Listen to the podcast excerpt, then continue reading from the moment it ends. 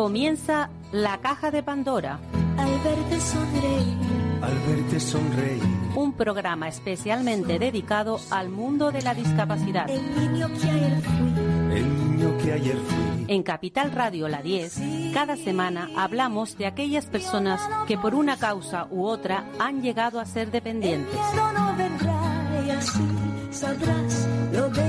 Lo presenta y dirige Paula Romero. Mil lágrimas al mar. mil lágrimas al mar. No me verás llorar. No me verás llorar. Y es que solo tu alegría amansa mi dolor. Y así yo sé lo bello que es vivir. Hola a todos. Mm, estamos, creo que estamos todos igual de preocupados. Mm, no puede ser menos este programa. También tenemos que hacer eh, referencia a, esta crisis que estamos pasando a nivel mundial y que nos afecta también a nosotros. Y al mundo de la discapacidad también le afecta, sin duda. Sin lugar a dudas, porque, bueno, por cierres de colegios, por ejemplo. ¿Qué, hacen estos padres cuando cierran los colegios y tienen que tener a sus críos en casa? Críos que tienen una problemática añadida a su, a su escolaridad, ¿no? Porque normalmente eh, los escolares ya ya ya, pro- ya tienen un, programa, un problema, o sea, ya le crean un problema a los padres cuando tienen que trabajar, pero cuando se trata de personas con discapacidad, la cosa se complica más. Pero bueno, mm, yo no voy a hablar ahora de, de esto, lo hablaré más, más adelante. Y ahora sí quiero hablar con alguien que mm, no le conozco, pero tengo cierta admiración, que es el, alcal- el alcalde de Corbera, que él se llama Iván Fernández García. Es una persona con, con mucha, mucha empatía y hoy nos va, nos va a dedicar un tiempo. ¿Qué tal, Iván? Hola, buenos días. ¿Cómo, cómo estamos? ¿Cómo estamos de preocupados con el, con el tema mundial? El- Bueno, pues un poco a la expectativa de quienes saben, que son los expertos en, en salud pública de este país, pues eh, nos, nos digan a las diferentes administraciones la- las medidas o decisiones Sí, que, la- que tenemos que tomar y siempre digo que es algo eh, muy sencillo, ¿no? Es escuchar a quien sabe, ¿no? Pues cuando sí. corre la selección española de fútbol, todo el mundo lleva un seleccionador dentro y, y hace el equipo suyo ideal y, y tenemos que y decimos, bueno, pero entrenador hay uno, bueno, pues es verdad Lo mismo. que ahora casi que nos hemos hecho expertos todos en, en coronavirus, que hace dos meses no sabía ni que existía casi esa palabra Sí. y entonces, bueno, es algo normal que estemos ocupados y preocupados en esto, pero yo creo que acertamos si estamos a expensas de que los expertos que saben de esta materia nos den los consejos y las indicaciones Pues sí. que sean oportunas en cada caso y, y- y acatarlas y ejecutarlas para, para bueno, pues eh, que el impacto sea el menor posible. Sin lugar a dudas. Yo creo que la imprudencia tiene que imperar. Hmm. Será esto. Bueno, yo, eh, yo Corbera no, lo- no conozco Corbera. Eh, no, Corbera. no, me- Bueno. pero tengo que, tengo que pasarme por ahí porque Sí, sí, sí, es tanto lo que he oído hablar de Corbera y sobre todo en el tema de, de la discapacidad, el tema de, de, mm, de la accesibilidad, mm, son tantas cosas que en una, en un, en una población donde hay personas con discapacidad, que las hay en todo el mundo, es algo que no podemos evitar, pero esa sensibilidad la tiene que tener el, el mundo político, ¿o no? Sí, y yo creo nosotros es, es algo que tratamos de, de llevar como, como bandera y desde luego que es una, una prioridad en nuestra acción de gobierno. ¿no? Nosotros tratamos de, de no generar barreras, siempre eh, hay una asociación aquí en, que es, eh, decías que no conocías eh, Corbera, voy a situar a todas las personas que nos tenemos, perdón, perdón, Iván, tenemos ¿Mm? un problema de... eh, ¿Ahora? estás a través de un teléfono fijo, Fijo, sí, exacto. pero con manos libres. No, no, no, no. A ver, ¿ahora? Porque es que hay un, un, una, un problema de, de sonido, no sé cuál es. Vaya. Y ahora me voy a mover un poco. A ver si a lo mejor... Voy a cambiar. cambia- o es, es un inalámbrico. Sí. Pues a lo mejor tienes que estar más cerca de la base. Y por eso es por lo base. que estamos, Pues antes claro. estaba lo más cerca posible y ahora me he levantado y ahora me voy a sentar otra vez de nuevo lo más cerca posible. A ver. ¿Ahora? Sí, bueno, ahora sí, eh, no hay, no hay problema. Es que hay, había Muy como bien. una, una, eh, una interrupción entre, Sí. o sea, sí. Las nuevas tecnologías, el Pues directo, sí, ¿verdad? El ¿Eh? directo. Es que yo esto lo tengo claro. Cuando pasan este tipo de cosas, bueno, pues se enteran todos. No, no hay. Mm. Esto, esto es, no hay trampa ni cartón. Es lo que hay. Exacto. Es lo que Pues tenemos. Lo que, lo que os venía comentando, Sí. Corbera es un municipio, Asturias tiene 78 municipios Ujú. y Corbera en población somos el noveno municipio de Asturias, con aproximadamente 15.600 habitantes. Y estamos en lo que es la comarca de Avilés, junto al municipio de Avilés, que es una, bueno, una gran ciudad ya de 80.000 habitantes, que a lo mejor todo el mundo ya se sitúa y, y la conoce. Hay una asociación a nivel comarcal que se llama DIFA, que responde a las siglas de discapacitados físicos de Avilés y comarca, y bueno, tenemos una relación con ellos porque es una, una asociación muy reivindicativa. Y, y bueno, se, muchas veces se encontraban a veces con, con el rechazo por parte de las administraciones, como que decían, "Oh, ya vienen a exigir, y bueno, pues nosotros le hemos dado la vuelta a esa relación y, y no solo nos ponemos a la defensiva cuando nos hacen reivindicaciones, sino que somos nosotros los que les pedimos una visión crítica y que nos digan qué tenemos que, que mejorar y qué, qué tenemos que cambiar en Corbera. Y siempre estamos de acuerdo, y yo lo he aprendido de ellos, que la, la mejor manera de eliminar barreras es no crearlas. Entonces, todos los equipamientos, todos los grandes proyectos que construimos como ayuntamiento, eh, antes de empezar a construirlos, la Oficina Técnica Municipal, el arquitecto municipal, se reúne con, con, con DIFA, que hay también arquitectos y arquitectas que les echan una mano, supervisamos los proyectos y verificamos que no solo se cumple el código de edificación de eliminar de barreras arquitectónicas, sino que nos vamos un paso más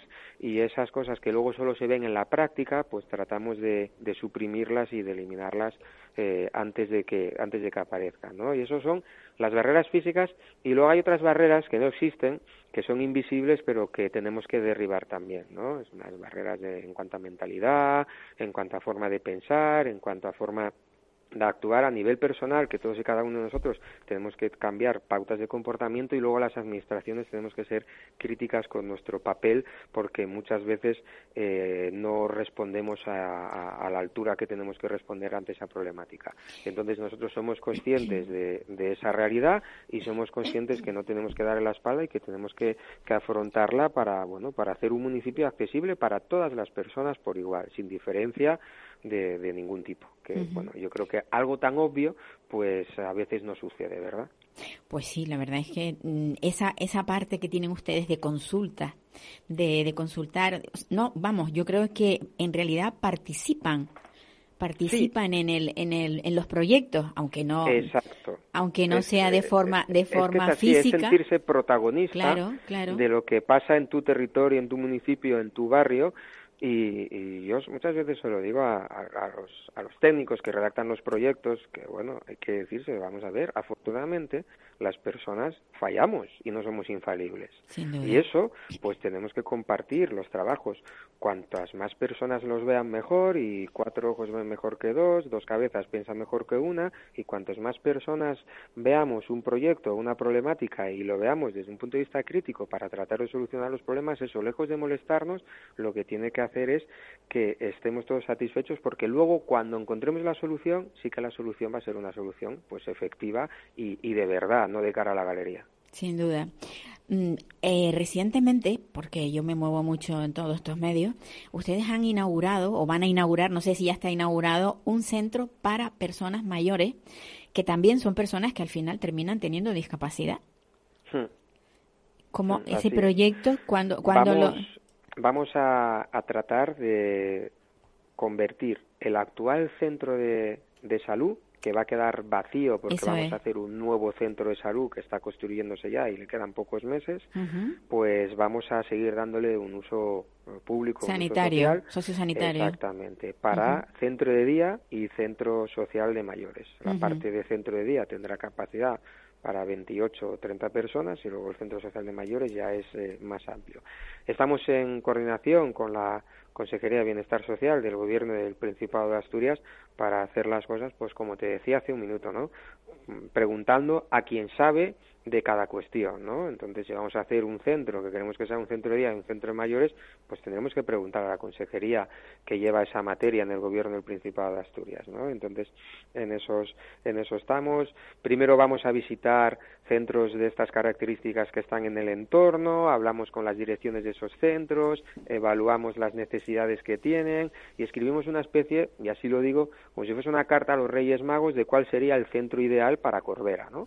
Y a partir de ahí lo trasladamos a los planos, al proyecto, ya se ponen a trabajar la Oficina Técnica Municipal, los arquitectos y aparejadores, ingenieros en el proyecto, están en esa fase. Cuando lo tengamos, lo consultaremos y lo, lo haremos eh, público en reuniones públicas abiertas a la ciudadanía en general, como a colectivos y asociaciones en, en particular, con la idea de que luego el proyecto pues cumpla con todas las expectativas y con todas las necesidades.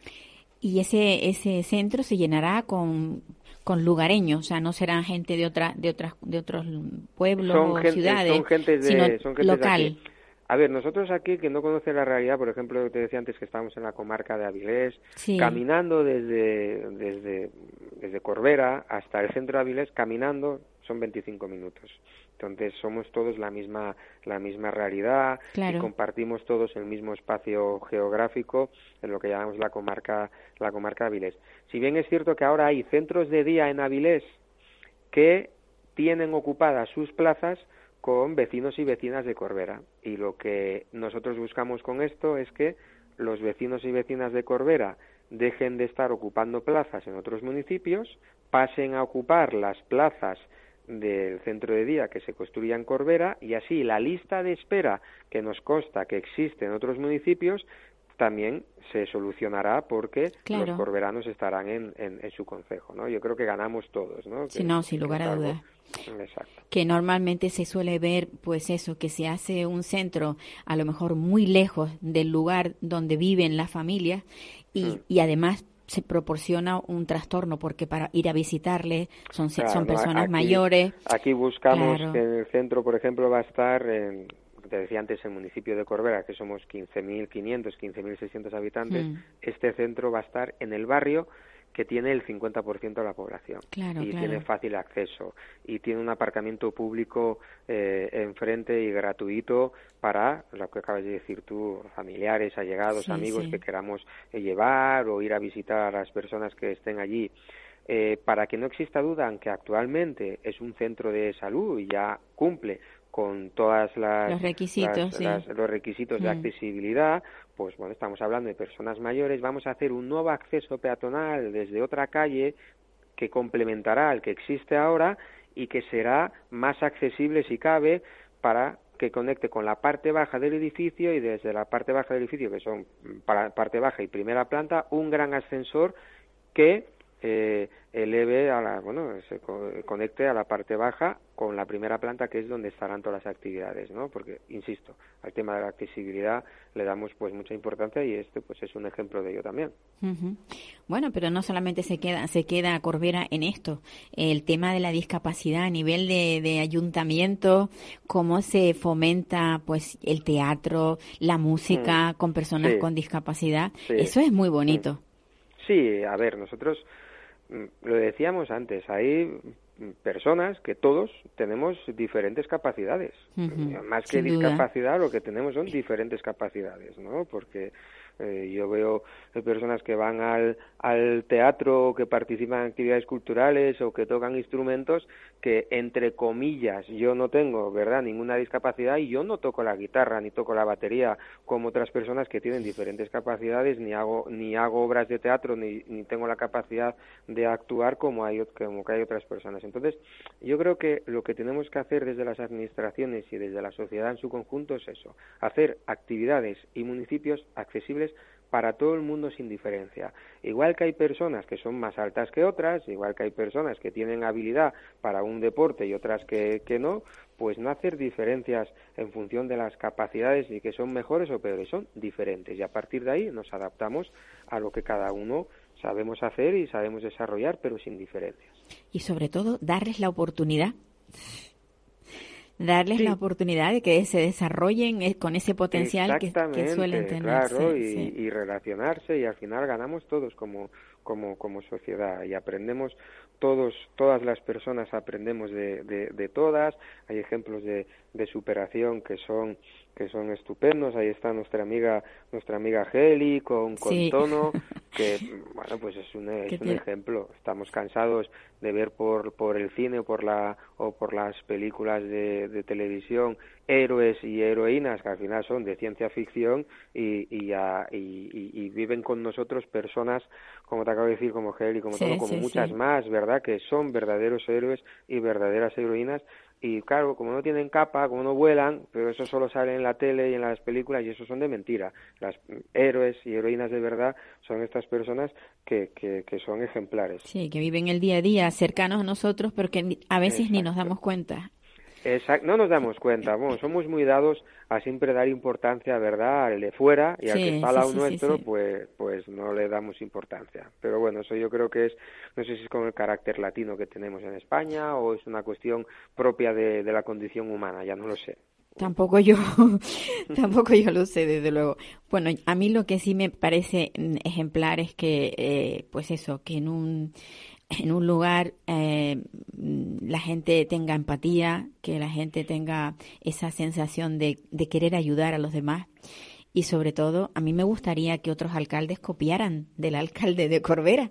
Sería estupendo. Pero que hay muchos ayuntamientos que hacen lo mismo que hacemos en Corbera y, muchas más y muchas más cosas. Yo creo somos eh, tenemos que adaptarnos a la realidad de, nuestros municipios lo que sí es cierto es que esto, bueno, pues como te decía al principio, es un, es un compromiso. ¿no? Nosotros en el año 2017 la Fundación 11 nos, nos dio un premio a, como administración. Hay, de, hay diferentes premios que da a clubes, a instituciones, a, a empresas y el, y el, premio que dio como reconocimiento a su labor en el tema de, de, eliminación de barreras, pues fue el Ayuntamiento de Corbera. Y yo dije eh, bueno, siempre te dan la oportunidad de, decir unas palabras cuando recoges ese galardón y, dije, y así lo mantengo, que ese premio, lejos de relajarnos y de pensar que con ese reconocimiento y ese galardón ya estaba todo hecho, que todo lo contrario, que ese premio, si cabe, nos comprometía aún más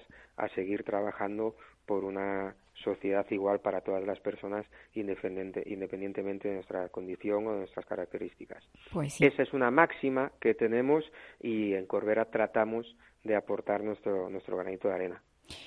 Pues muchas gracias, Iván pues Fernández García. Gracias a, a, vosotros y os invito a venir a Asturias y a, y a Corbera cuando queráis. Tengo, a ver, tengo que visitar Corbera. Vamos a ver si ahora que pase todo este, todo este, todo esto de, del coronavirus, que no debemos viajar mucho, pero sí, no me quiero quedar con las ganas de, de visitarla. Pues nada, un abrazo muy grande y desde Canarias, que estamos en Canarias. Muy bien. Estamos muy pues lejos, un ¿eh? abrazo para bueno, muy lejos y muy cerca. ¿eh? Un abrazo para, para ti, para todas las personas que, que nos están escuchando. Muchas gracias por, por habernos dado esta oportunidad de, de trasladar lo que hacemos en, en Corbera y a vuestra disposición para lo que queráis. Esta es vuestra casa. Vale. Pues nada, ya saben ustedes que, que allá en el norte, en Asturias, hay un pueblecito, bueno, con eso, una, un, no sé exactamente cómo dijo, un condado, un, que se llama Corbera y que, y que está muy concienciado con, con el tema de la discapacidad. Y eso la verdad que mm, nos alegra muchísimo porque sí,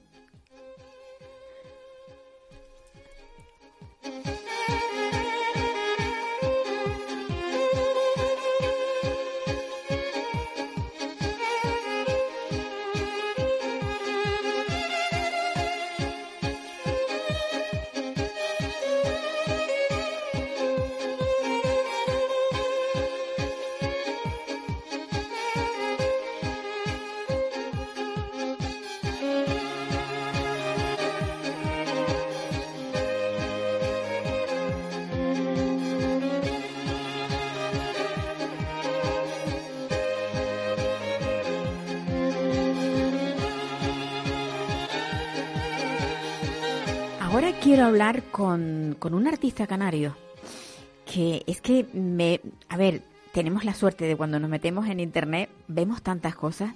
He visto unos murales preciosos que me han encantado. Eh, unos murales que, que dicen mucho. A lo mejor la palabra precioso no es precisamente la más adecuada. Eh, con, con, perspectiva de, de, de, alguien que lo analice, mm, yo creo que lo que lo que hay en esos murales es una naturalidad y, y, un, y transmite tanto que, bueno, que me ha dejado bastante impactada. Pero no solamente por esos murales, sino porque además este señor, este artista, Matías, digo, Matías Mata. Hola, Matías. Hola, ¿qué tal? Eh, Matías, mm, ¿cómo se te ocurrió eh, hacer un, un mural dedicado a, la, a personas con discapacidad? Porque es maravilloso. Bueno, pues lleva todo lleva su proceso, ¿no? El año pasado con Cordicanaria y el proyecto Tenique, que lleva Rimán, sí. pues me planteó pues hacer el segundo proyecto para Cordicanaria, ¿no? Y, y, en este caso pues ya, ya, ya habíamos trabajado el tema de movilidad reducida, pero nunca se había reflejado en, en, lo que es un mural, ¿no? Son pocas veces los guiños que se le hace a, a, a la discapacidad. A y, y, así así nace el proyecto. Y este año pues lo que quise fue invitar a, a otro artista para que me eh, creara distintos lenguajes en, en, eh, con el mural no uh -huh. que se llama Feo Flip Fram. Y, y la verdad que muy contento con el resultado. Hicimos un estudio eh, sacamos fotos a lo que es Cordicanaria a toda la gente y, y sacamos ese ese pequeño lenguaje también con un poco eh, guiño al barrio del Sobradillo con sus preocupaciones no y ¿Qué? bueno eh, en todos en todos los barrios la movilidad reducida no está está preparado en los espacios públicos para ello vamos a decirlo. No no está no están preparados. La realidad es esa. Yo creo que hay que crear conciencia. Y a mí ese mural me me produce esa sensación de que estamos aquí. Míranos. Estás diciendo a gritos ves cómo me muevo mírame tengo necesidades especiales no sé es es lo que yo, o sea, después de verlo, es lo que me ha producido. Sí, creo que esa fue mi idea también, ¿no? De hacer ese gran formato para crear que la gente viera un poco eh, la situación, ¿no? El, y a veces mostrándolo así, pues hace pequeñas reflexiones a la gente, ¿no? Sí, sí, sí, sí. Que se pare un poco a, a pensar que todos tenemos a algún familiar o algún amigo en esas condiciones y, y, es una manera también de publicarlo y de que se la preste un poco más de atención, ¿no? Sí, sin duda. Además, fíjate una cosa, eh, la mayoría de los artistas, eh, digo la mayoría porque es así, eh, lo que lo que pintan, lo que lo que plasman son cosas perfectas, cosas bonitas, cosas, eh, pero hay otras realidades. Sí, yo creo que los espacios tienen que haber esto, este, este arte también para concienciar y, y educar. No solo es porque el artista venga y haga una cosa personal o íntima, ¿no? Uh -huh. A veces, sobre todo en los espacios públicos, el artista tiene que dialogar con, con el entorno y en la sociedad en la que vivimos, ¿no? Y es lo que me gusta a mí, pues, hombre, apoyar y hacer también. Uh -huh. ¿Cuántos años llevas con, con este trabajo? Pues bueno, este año precisamente cumplo 30 años pintando en la calle. Caray. Es lo único que hago. Y voy a sacar un libro y contaré pues estas cositas que tú me estás preguntando. Sí. Y, y mostraré pues toda esa trayectoria de 1989, 1990 hasta actualmente. ¿Tú, ¿tú estudiaste Bellas Artes? Eh, sí, el graffiti me hizo estudiar a los 26 años, vine a Tenerife a estudiar la, la prueba de acceso y, y, aquí me quedé. Ajá. O sea, que te quedaste... Bueno, ¿Estudiaste en la escuela de, o sea, en Bellas Artes? Sí, hice la escuela de arte de Las Palmas, después a los 26 años me vine a estudiar Bellas Artes en Tenerife, uh -huh. hice tres años aquí y el último año lo, lo terminé en Cuenca. De, de todas maneras, el, lo que se estudia en Bellas Artes es el academicismo, pero esa forma que cada pintor eh, lleva a los lienzos, o en este caso a los murales, como en el caso tuyo, eh, eso no se aprende, eso se siente. Sí, es verdad que en la universidad pude madurar y conocer mucho. Y conocer las técnicas, ¿no? Sí, muchas técnicas, pero es verdad que estaba muy censurado en mi época, ¿no? Pero siempre con nocturnidad, hoy, hoy se pinta en la calle, ¿no? Y lo que principalmente me gusta es que es arte público, ¿no? Arte para todo el mundo, gratuito, que te puedes tropezar, ir a verlo, y, creo que es el contenido que más me gusta a mí. Y estos materiales que se utilizan cuando, cuando tú pintas en el exterior, porque eh, vienen siendo como frescos, ¿no? O sea, como lo que se pintaba, eh, lo que se pinta en paredes, evidentemente, son murales. Eh, eso tiene un, los materiales tienen que ser distintos para que, pues, perduren en el tiempo. Sí, bueno, ya sabemos que en la vida no hay, nada que dure, todo es efímero, ¿no? Pero sí es verdad que tiene una alta continuidad, a lo mejor de, de 10 añitos se queda con ese color, después envejece y le da ese carácter también de tiempo. Eh, vivimos en una sociedad muy rápida hoy día y, casi no, nos olvidamos de, de lo que ha pasado hace cinco años, ¿no? Entonces, bueno, está hecho a spray prácticamente y a pintura, pero tiene una, una durabilidad, no es como una escultura una rotonda que dura para toda la vida, pero, pero sí, eh, tiene una pequeña durabilidad. O sea que estará ahí que durante muchísimo tiempo para que todo el mundo pueda disfrutar de esa de esa obra que no eh, que no es tan efímera como lo que se hace en cualquier lado, como lo que lo que hacen en el suelo, que además también me parecen muy unos trabajos muy buenos. Eh, cuando te encuentras a alguien en la calle con tizas, con pasteles, eh, haciendo esas pinturas que luego el tiempo pues se las lleva por delante. Eh, esto tiene mucha más... sí, no, esto tiene mucha más durabilidad. Por eso, por eso.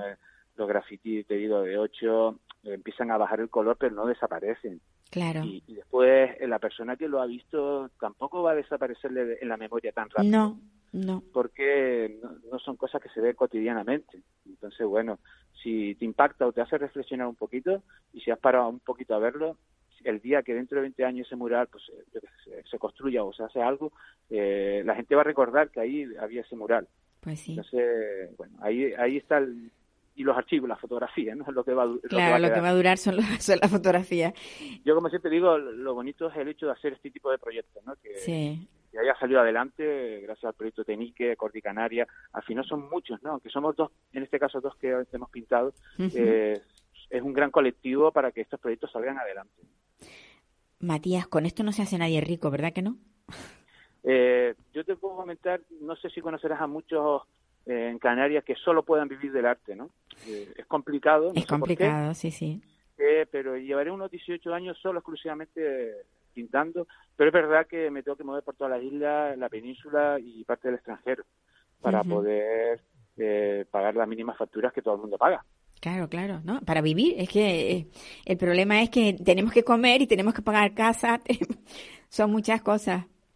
Sí, por eso cositas así como entrevista para que la gente conozca un poco. Al final, eh, la labor del artista es como un trabajo normal. Sí. Un fontanero, un carpintero que te arregla o te hace una cosa y, y pero bueno, los También hay que darlo a conocer, hay que darlo a conocer. Claro, los procesos educativos o estructurales en Canarias o en España para que la gente pueda trabajar en el entorno del arte no es tan fácil. ¿Y este eh, este proyecto Tenique, que, eh, de qué está compuesto? O sea, que, ¿conoces el proyecto en sí o...? Sí, claro, claro. Ruimán, eh, socioeducador, pues generó esto en el primer colegio en Santa Cruz, ahora lo lleva al Sobradillo, el próximo año quiere llevar la OFRA, ¿vale? Y siempre está de la mano de Cordicanaria, ¿vale? y trabajar con chavales, ¿no? A la vez de que pintábamos los murales, los niños venían y pintaban también. Y experimentaban la técnica, ¿no? Hacer un proceso educativo que es lo que se necesita, ¿no? Para que la gente le dé un poquito de valor a, las actividades. Claro, claro y, siempre se hace con bajo un proyecto viable. Estamos en una cifra astronómica, no, nunca son. ¿eh? Todo el mundo aporta un poquito para que este proyecto salga. Bueno, pues yo espero que este proyecto no sea el único que tengas tú relacionado con la discapacidad, que, que hagas muchas más cosas y que me tengas al corriente, porque cada vez que hagas algo que esté relacionado con la discapacidad, yo te rogaría que me lo comunicaras, porque eh, por un lado, para conocerlo y por otro lado también para darle un poco de, de, vidilla, ¿no? De decir, mira, este señor sigue haciendo esto, trabajando con este colectivo. En el proyecto que yo por lo menos suelo hacer cosas por ejemplo, eh, este año ya querían que hiciera, ¿no? Este año yo solo este mural, pues yo ahora lo que estoy haciendo es eh, darle el testigo a otro artista, ¿no? Para que se vaya viendo otras maneras de representar eh, la movilidad reducida y discapacidades de todo ámbito. y, y, yo estaré con el proyecto ayudándole, pero el próximo año tiene que ser ese artista y, o con otro para que vaya rotando muchos artistas y puedan trabajar en el sector, porque imagínate que yo me encargue siempre de hacer eso, pues sería como leer el mismo libro, aunque yo cambie el concepto, pero eh, soy partidario, ya será a los 47 años, ya llevo unos años pues trabajando y dando oportunidades a otras generaciones, que creo que es importante, porque yo no lo viví, y, pero yo sí quiero verlo. pues muy bonito. Pues... Y, ese es el contrato que hemos llegado al acuerdo. Pues Matías, me ha encantado hablar contigo, conocer, conocer tu obra. Y bueno, cuando vengas por aquí, por porque ahora mismo estás en, en Gran Canaria. Sí, estoy en Gran Canaria, mañana voy a La Palma y estoy un poco del tingo al tango. bueno, pues cuando estés por aquí nos podemos ver o puedes venir por la radio, como quieras. Muy bien, que sepas que, que sepas que, que tienes aquí una emisora desde la que puedes hablar de tus proyectos. Matías, un abrazo. un abrazo y muchísimas gracias. A ti. Bueno, hasta luego.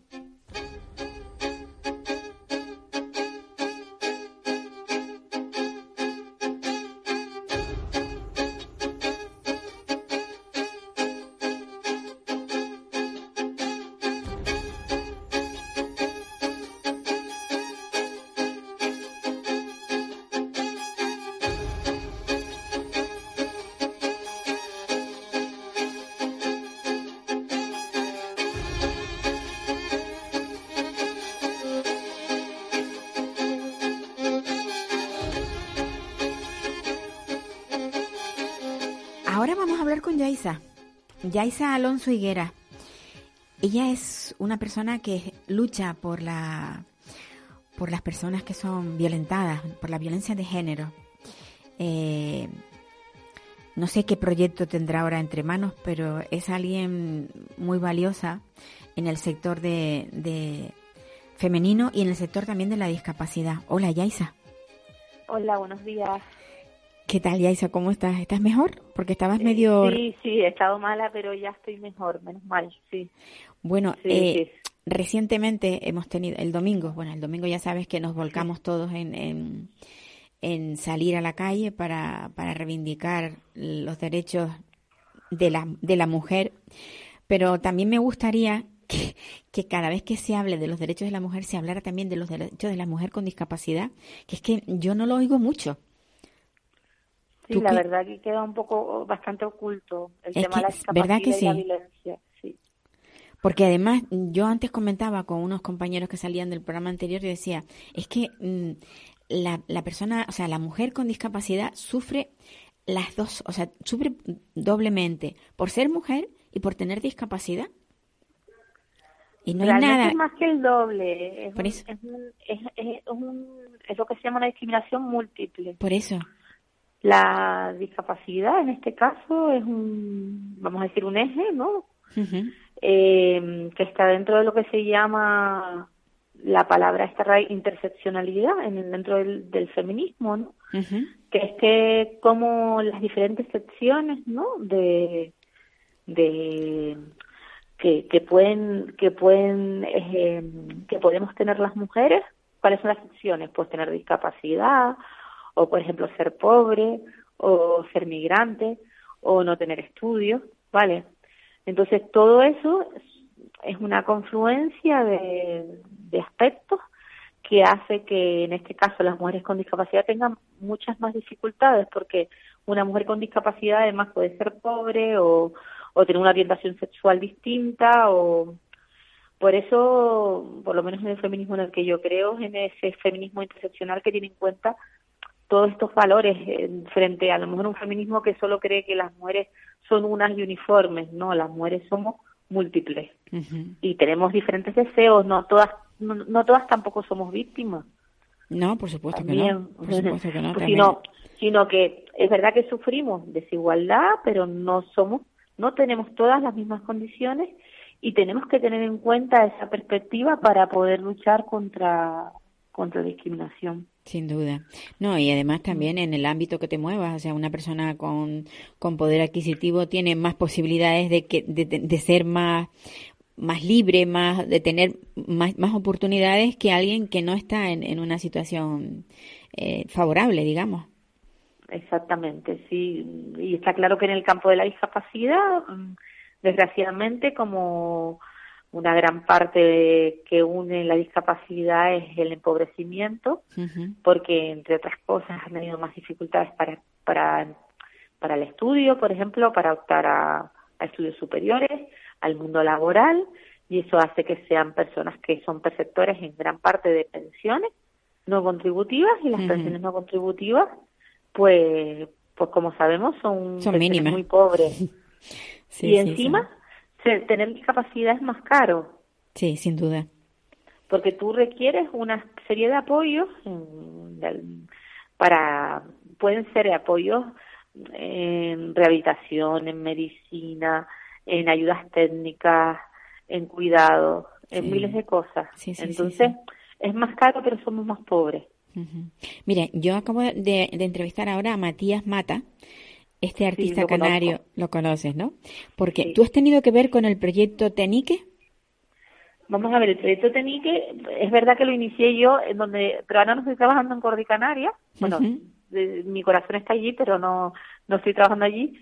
Pero sí es un proyecto que inicié yo mmm, como pedagoga como como desde que como sí como, o sea lo, es un proyecto que presentamos en, en el ayuntamiento de Santa Cruz y que la idea era mm, generar espacios públicos deteriorados, ¿no? En espacios públicos deteriorados y con la ayuda participativa de diferentes colectivos, y en este caso liderado por el colectivo de discapacidad, pues hacer un proyecto cultural donde, donde la gente participara en la creación y donde Matías ponía a broche final artístico para pintar el mural. En este este año fue con Feo Flip también y fue precioso porque una de las protagonistas era una mujer con discapacidad, que es Marta. Que, sí, sí, a mí, me encanta ese mural, ¿eh? la verdad es que está... ella es una persona que tiene ataxia de Frederick, que es una enfermedad degenerativa y que y que bueno que ha hecho ese mural en el sobradicho ha hecho ha hecho que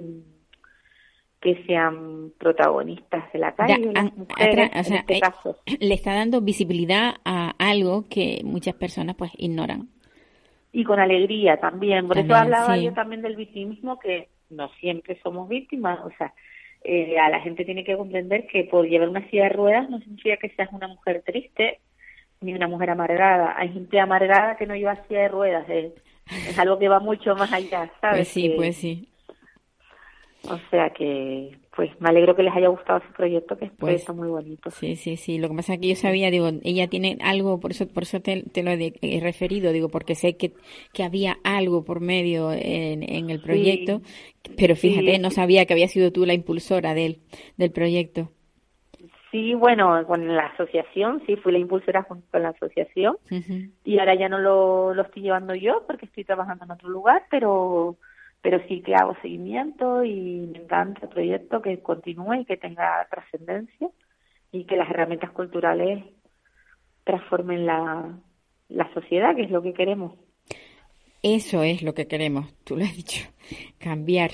Eso es lo que queremos también desde este, desde este programa, es que la gente tome conciencia de, de, la diversidad que, que existe y que, y que haya, mm, pues eso, posibilidades para las personas que tienen más dificultad. Pero para estas cosas mm, yo creo que hay que hay que moverse mucho desde distintos organismos porque eh, a través de, de tres o cuatro personas no, no lo lograremos.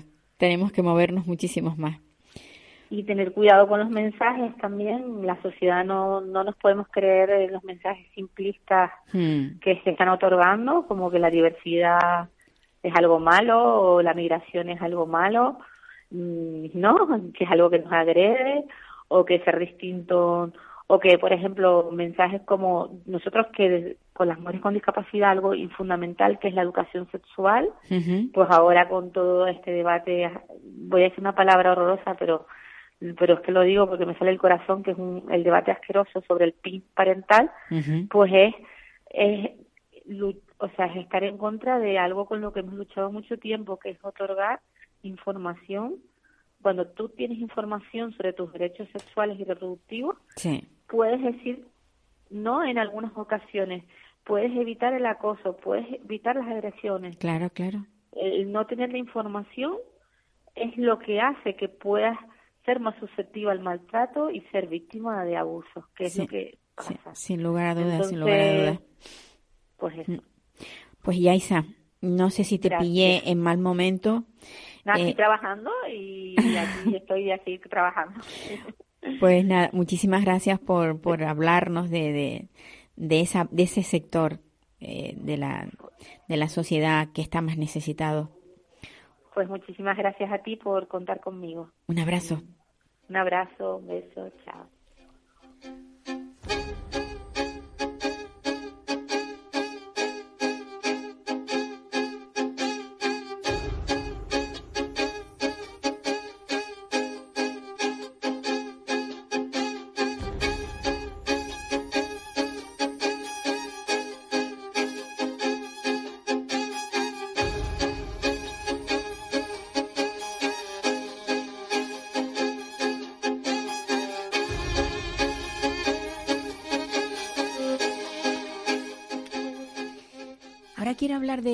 Algo que, bueno, que al principio mm, ya oyeron ustedes que yo hablaba de, de cómo nos puede afectar el coronavirus al, al mundo de la discapacidad. Nos va a afectar a todos, evidentemente, pero hay un sector dentro de la discapacidad de personas que necesitan pues una atención especial, aunque no tengan una discapacidad como tal eh, física o, o, psíquica, pero tienen unas necesidades a nivel de salud y yo quiero hablar ahora con, con Crisela Parrilla. La recordarán ustedes que ella estuvo aquí viniendo en, en muchas ocasiones a, como colaboradora del programa. Ella es pedagoga. Es una, una persona muy valiosa, muy valiosa, a la que yo le tengo un afecto muy grande. Y, y hoy veía cómo ella mm, eh, daba una alerta, una alerta sobre el tema de, de las personas que tienen alguna enfermedad. Grisela, ¿estás ahí? Sí, hola, buenos días.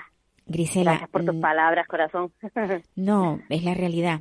Tú, mm, tú estás con, con, bueno, con los siete, con, no, no con los cinco, sino con los siete o más sentidos que realmente tenemos. Estás muy alerta, eh, estás muy alerta porque, porque tú tienes una persona de riesgo en tu casa. Claro, Paula, el tema está, bueno, Adrián, digamos que se sale un poco de, de, digamos que de la zona controlable, por decirlo así, te hmm. comento. Nos están diciendo por una parte que los niños no se contagian de, de este tipo de coronavirus o si lo hacen, eh, lo hacen de forma leve, por lo tanto los niños no tienen como ese problema. Sí. Pero al mismo tiempo que nos dan esa noticia, nos están diciendo que es súper peligroso o es de mucho riesgo para aquellas personas con enfermedades o patologías cardiológicas. Exacto. Entonces, nosotros tenemos niños cardiópatas. ¿Con qué me quedo? ¿Con que es un niño o que es de riesgo? Entonces, lo que estoy, la verdad que lo estoy haciendo a nivel individual, pero movilizando toda la gente y todos los contactos que tengo, ¿no? Sí. Eh, necesitamos de información. Por ejemplo, de la, es que no son cosas que no entiendo. Está la Asociación Española de Cardiología Pediátrica, Secardioped, que debería haber sacado ya algún decálogo porque solo con lavarnos las manos y no llevar a los niños a sitios donde haya gente solo con eso igual no basta para nuestros niños. Claro. Porque, claro, mm, un niño en guardería, ¿cómo le lavas constantemente las manos? O un niño de infantil. O hay que extremar las medidas con los niños que van a ser operados en 15 días, separan esas operaciones. Si tenemos consulta de cardiología, prudentemente nos quedamos en casa para no estarlos llevando a un hospital. Eh, esas son las cosas que, que necesitamos porque yo creo que se les está olvidando que hay un colectivo de niños enfermos del corazón.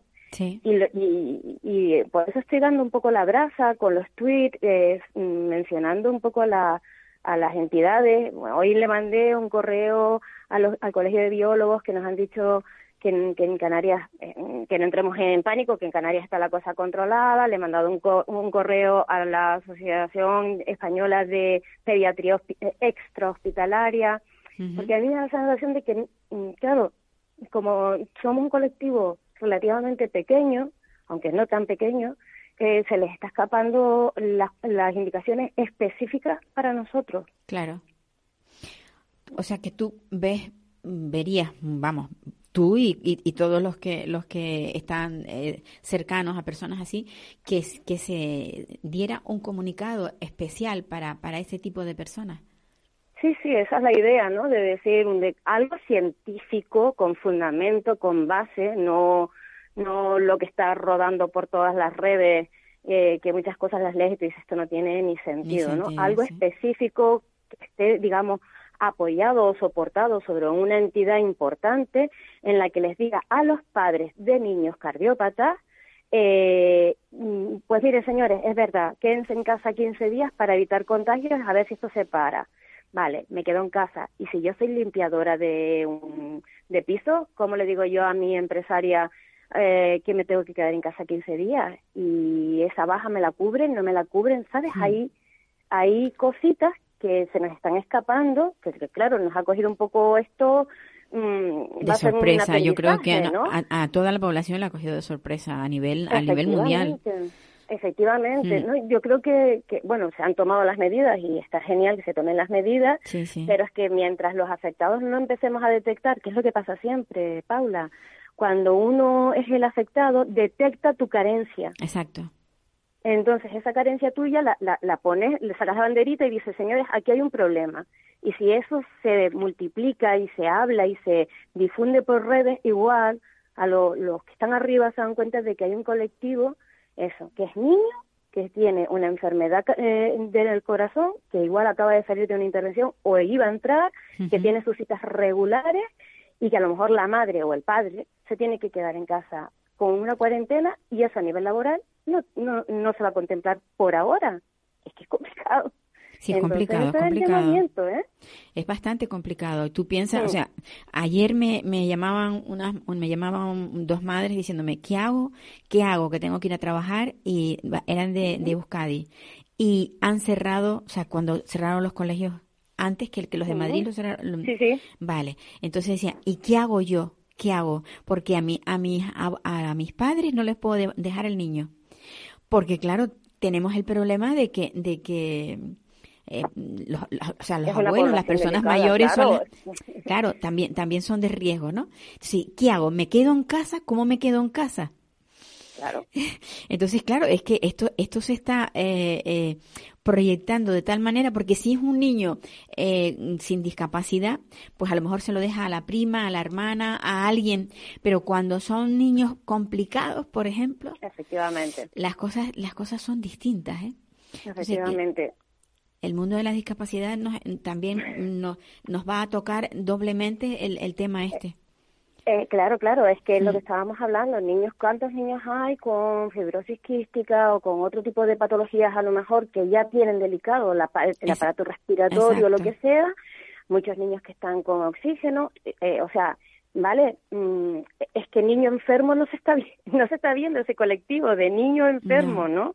O sin ser niño, porque claro, hay adultos que realmente eh, también están, por ejemplo, mi hijo tiene 19 años, empieza con las prácticas empresariales ahora, va a ir cogiendo guagua, va a estar dentro de un centro con, donde donde hay otros otros otros chicos, justo él lo va a hacer en el, en el ACAMAN, pues donde va a trabajar con otros chicos porque él tiene su formación de integrador social y que digo que te quedes en casa, ¿no? Él tiene que hacer sus prácticas y hacer su vida normal. Pero, sí, pero a, lo mejor, a lo mejor haría falta esa esa, digamos, ese, comunicado en el que diga determinadas personas con estas características conviene, sería mejor. Mm, mm, mm, efectivamente. claro, en evitación, es que si de lo que se trata, se está tratando es de poner una barrera para que no sigan aumentando las personas con la enfermedad, Mm, pues poner la barrera a lo mejor a los a los que lo necesitan más que es en el caso de eso de personas con temas eh, pues yo lo que lo, vamos lo que he oído hasta ahora eso las personas con enfermedades eh, de vamos, de, de tipo, la, lo, lo, que tiene tu hijo, una cardiopatía, o sea, enfermedades, digamos, circulatorias. Y también, y también personas mayores y también personas, por ejemplo, las personas que tienen esto, esclerosis múltiple que toman toman una medicación que las defensas se las ponen casi casi a cero. deprimidos, claro, claro. Entonces esas personas también son más más fáciles de, de contagiar, vamos, de contagiar somos todos iguales, de fáciles. Pero cuando te, y, posiblemente estemos todos infectados y no ni, ni siquiera nos demos cuenta, o sea, habremos pasado por un catarro y mucha gente tendrá un sistema inmunológico fuerte y, lo ha superado. por el coronavirus y ni se dará cuenta. Eso es normal. Lo que pasa es que hay que extremar eso, eh, llamar la atención, poner la pica sobre estos colectivos hmm. que, que, es lo que hablábamos, que están pasando un poco como, eh, por ejemplo, eso, ir al hospital a revisión, un niño que hace tres meses a lo mejor fue operado del corazón, ¿voy o no voy? Claro, claro. son, unas preguntas, son unas preguntas muy lógicas. Voy con mascarilla, no, porque primero no encuentras mascarilla y segundo las mascarillas que están por ahí no te protegen, ¿vale? Entonces, ¿qué hago? Llamo al cardiólogo. 80 madres llamando al cardiólogo. 80 mensajes que le van a entrar al servicio de, de cardiología de La Paz, de Tenerife, de Las Palmas. Entonces, lo que hace falta es que ellos antes de que nosotros entremos en pánico, que ya te digo, yo estoy muy tranquila porque yo digo, bueno, pues ya está, lo que tenga que ser será y yo no lo voy a poder evitar, ¿no? O sea, yo estoy tranquila. Pero claro, yo soy un, bueno, tú me conoces, que soy bastante activa en redes y que tengo muchísima gente contactada, no solo de España, sino de, de fuera, y me van llegando las madres. Dice la que hacemos? ¿Tienes información nueva? Y, claro, yo me veo en esa. Grisela, y quizás si te, si te dirigieras mm, directamente a la Consejería de Sanidad a ver qué actitud toman ellos. Mm. ¿No se te ha ocurrido? Sí, sí, porque es que llevo toda la... Realmente estaba esperando desde estos días que parecía que la cosa estaba más o menos tranquila. Ayer mm. cuando el brote de Madrid salta tan que se multiplicó exponencialmente. pues ya desde ayer por la tarde empecé a movilizar, hice un tweet para ver si la gente lo retuitea y, y conseguimos que los afectados lo miren y a ver si ahora en la mañana me iba a poner con el correo, para eso ya te digo, ya he mandado tres correos, pues ahora seguiré dando por saco. porque Dando la vara. Sí, porque es lo único que podemos hacer como madres, llamar a la tranquilidad al resto de las madres, decir vamos a ver, seguro que lo vamos a pasar y no va a pasar, no nos va, a pasar, nada. vamos, vamos a hacer pero vamos a ser precavidos, o sea, vamos a ser precavidos, ah, que te dices bueno, pues voy a tener en casa, por ejemplo, la medicación, o sea, niños que tienen necesitan medicación, vamos a tener en casa medicación, que para no tener que ir a comprar, efectivamente, exacto, sabes que están diciendo que hasta Madrid están eh, asaltando prácticamente los supermercados, no porque la gente tenga miedo y quiera guardar comida, sino porque ahora todos esos niños que comían en el comedor escolar ahora tienen que comer en casa. No, y si, y si, no, y, si antes ibas eh, semanalmente a comprar, dice, yo no quiero mezclarme con tanta gente, voy a comprar para el mes. O sea, no es que piensen... Por visto, en Australia hay hasta peleas por el papel higiénico. O sea, es como, esto tiene una parte un poco humorística. sí, sin duda. De, de decir cómo, cómo, cómo un bichito Va, a, va a acabar, no, como un bichito puede poner en el borde a toda una población mundial, a la economía mundial. es, como buena pasada, o sea, eso como, fue como un toque de atención que nos dieron, ¿no? Como pum. Pues sí, la verdad que sí. Y bueno, y desde luego lo que está claro es que el que antes no se lavaba las manos ya ha aprendido a lavárselas. Menos mal, menos mal, la verdad que sí. Y después otra cosa que también quiero poner en valor es nuestra sanidad pública, universal y gratuita. Sí, sí, sí, Que todo el mundo la ataca. Sí, no hay ningún seguro médico que esté haciendo, bueno, o casi ni que, te, esté haciendo mm. pruebas de coronavirus, ni que te metan en una UBI, te mandan para el, para el público. Efectivamente, eso también hay que tenerlo muy en cuenta. Hay que tenerlo presente. Y la, la seguridad, todo lo que es el, el tema de salud, que están en los hospitales infradotados, porque llevamos mucho tiempo de acortar personal, acortar material, pues ahora tenemos que ponerse la Grisela, se nos, se nos acabó el tiempo. es que hablo mucho. No, un beso. Gracias por darme este, este espacio. Un beso grande, Paula. Gracias a todos los oyentes. Amigos que ya se nos terminó el, el, programa. Eh, tendríamos que hacer varios programas más para hablar de esto, pero bueno, eh, yo les espero la próxima semana. Un abrazo a todos.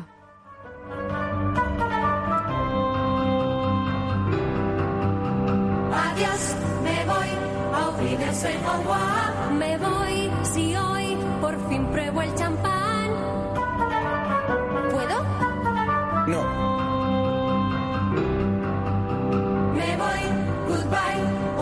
goodbye, olvídense en adiós. Me voy con un suspiro y un adiós, adiós.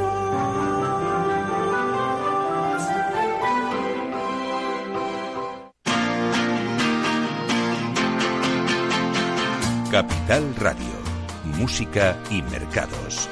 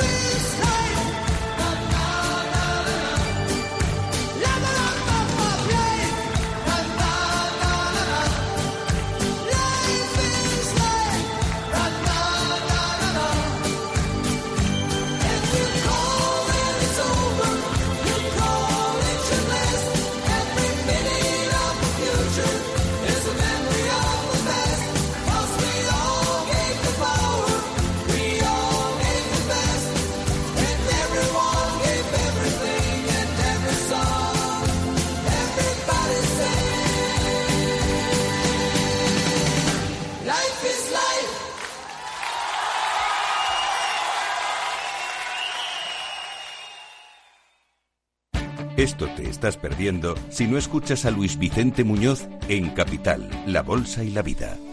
Estados Unidos podría haberle asesinado si hubiera querido hace muchísimos años. Además son los culpables, los norteamericanos, del hecho de que Irak cayera en manos de Irán.